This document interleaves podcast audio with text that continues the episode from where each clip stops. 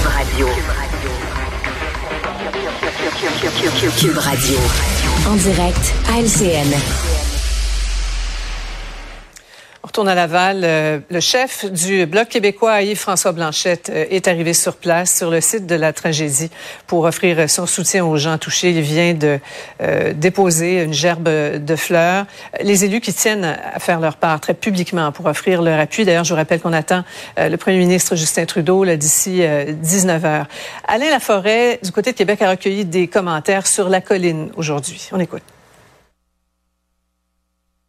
En ce 9 février, le drapeau du Québec est en berne sur la tour centrale du Parlement à la mémoire des victimes de la tragédie d'hier qui s'est produite à Laval. Alors nous allons nous recueillir en pensant à elles, toutes ces victimes. Il y a zéro partisanerie aujourd'hui. On est avec les gens de Laval, les familles, les enfants, les éducatrices. On pense vraiment à eux.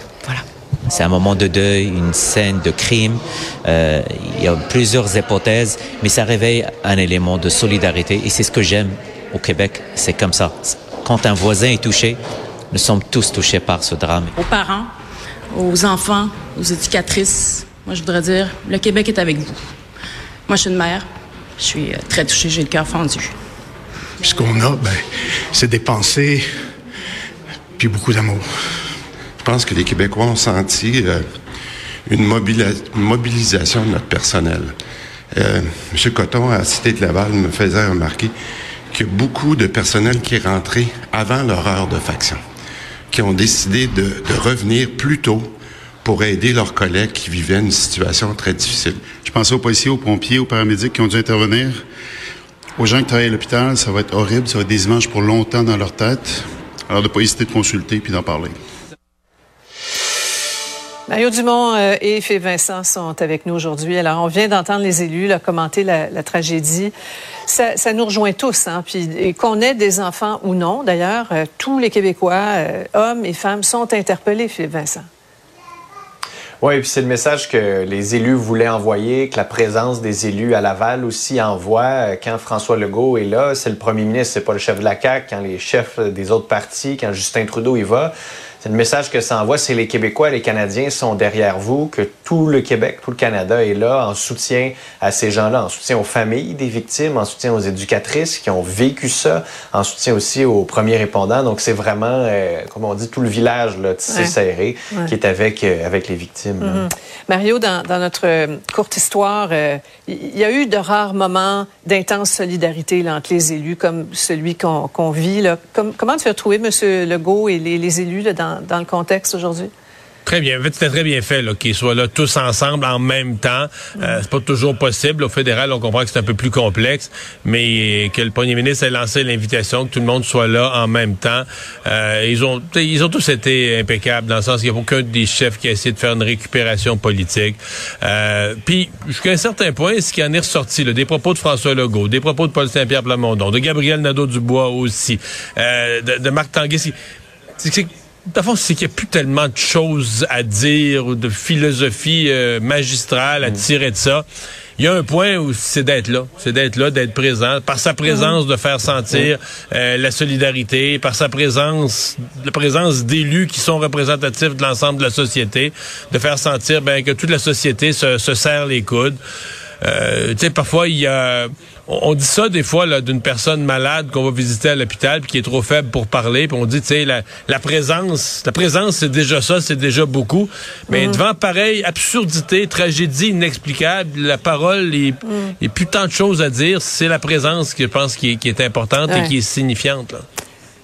D'ailleurs, les moments les plus forts hein, sont souvent les minutes de silence, là, quand, quand, tout le monde se recueille et mm. qu'il n'y a plus rien à dire.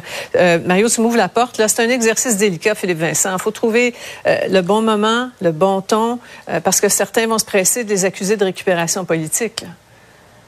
Oui, et puis le bon dosage. On ne peut pas aller mm. trop loin non plus. Il y a toujours cette fâcheuse tendance à vouloir ramener ça à, nous parce que les politiciens cherchent à quoi dire. Il n'y a pas grand-chose à dire, donc on essaie de raconter que comme père, comme ami ou autre, euh, on a nous aussi cette empathie-là. On veut montrer de l'empathie, mais donc le dosage est super important ici. Euh, ils l'ont presque collectivement tous trouvé en étant là tous ensemble aussi c'était beaucoup plus euh, fort comme message que ça envoyait. Les élus, après ça, à l'Assemblée nationale, à Ottawa, eux aussi, on les a sentis bouleversés, touchés. Euh, c'était authentique, c'était vrai. Mhm. Il y a peut-être une seule note discordante, ce serait Lionel Carman qui va peut-être se faire critiquer d'avoir euh, parlé de, de, cet accusé en disant, ben, j'ai enquêté et il n'avait pas fait de demande à la Cité de la Santé. En même temps, que c'est au ministre de sortir des dossiers privés mhm. de santé je peux comprendre la décision politique de le faire, mais peut-être que là-dessus, il va se faire. Mais c'était quand même, mais c'était quand même une question qu'on se posait sincèrement, c'est-à-dire que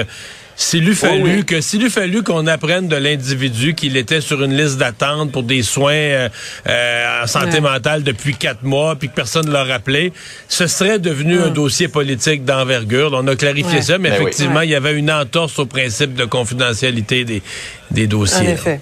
En effet.